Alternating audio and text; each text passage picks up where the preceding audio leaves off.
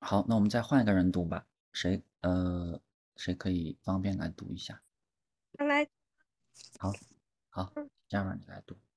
David 说，在接触极性中，重量总是通过骨骼进行传递。接触极性是骨骼的舞蹈吗？Nancy 说，骨骼骨架提供了形态和结构，让我们能够用最小的力，轻而易举地得到最为直截了当的支持。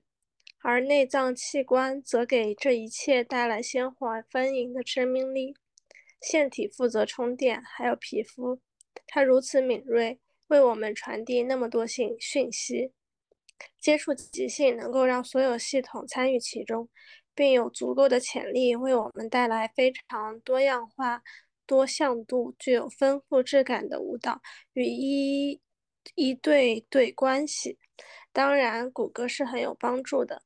当我们想让一切变得更加清晰时，我们可以回到骨骼。嗯。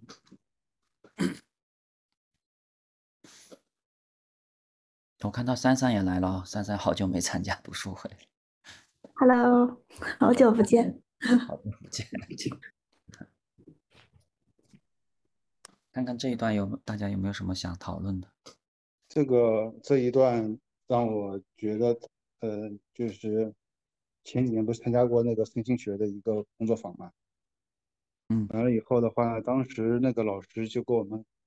告诉我们说，其实身体它是有很多不同的组织所组成的，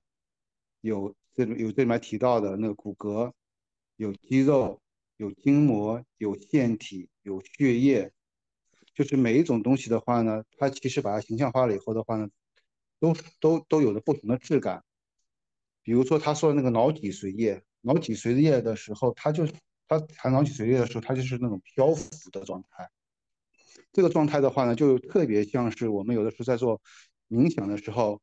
很多东西我我没有想去想它，但是它会很不由自主的进入到头脑当中去，然后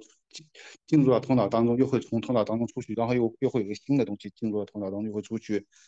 然后包括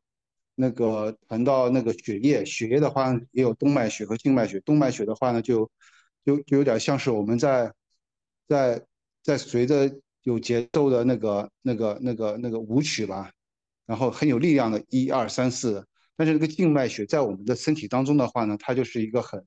很、很、很缓慢的、很、很静态的一个一一个表现。就是包括那个，包括也提到提到了那个，就是我们的淋巴液，淋巴液是一种什么样的一种质感和状态？就是这些状态都构成了我们，就是就很很很像，它既像一个象征。嗯，它又是我们身体本身运作状态当中的一个特别物理层面的、特别事实的，嗯，客观的一部一部分。嗯，所以这里面提到那骨骼在里面所起到的作用，我觉得也也也是挺形象的，也是挺形象的。当然了，骨骼它虽然提了供那个大框架，但是从我身心学角度上来说的话，骨骼也是一个特别精巧的东西。它并不是提到大方向，就是一个大的框架。然后很很很很很粗粗粗粗，就是很粗的一个东西。嗯，我们的骨骼，它某种提程度上面，它可以可以可以可以为我们提供平衡作用。然后从某种层面上面，我们看起来它没有在动，它但其实我们在呼吸的时候，它给它给它给到我们的胸腔与除了除了除了除了前后之之外，还有上下的一个一个一个扩展的一个支撑。就是这些东西其实都是，哪怕是骨骼，它也有很微妙的一些东西存在，客观存在。就是我觉得这个这个说的还是挺形象的。嗯嗯，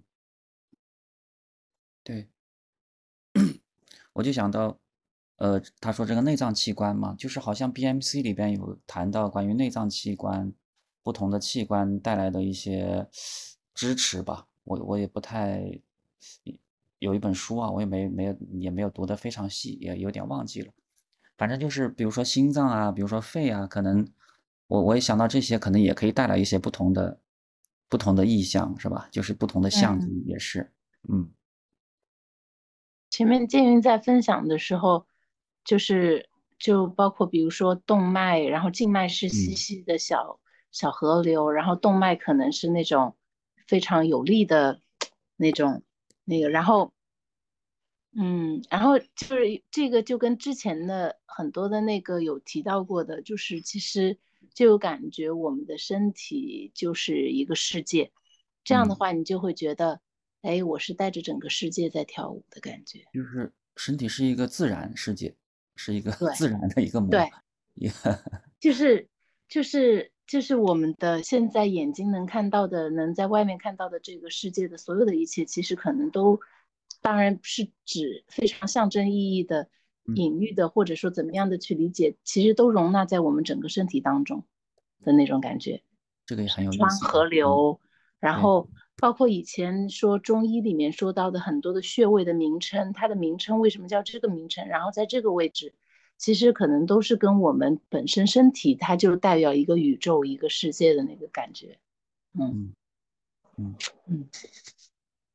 挺有意思的，这样想想也挺有意思。是这样，你就会觉得哇，嗯，这样会觉得非常的感觉很不一样。对，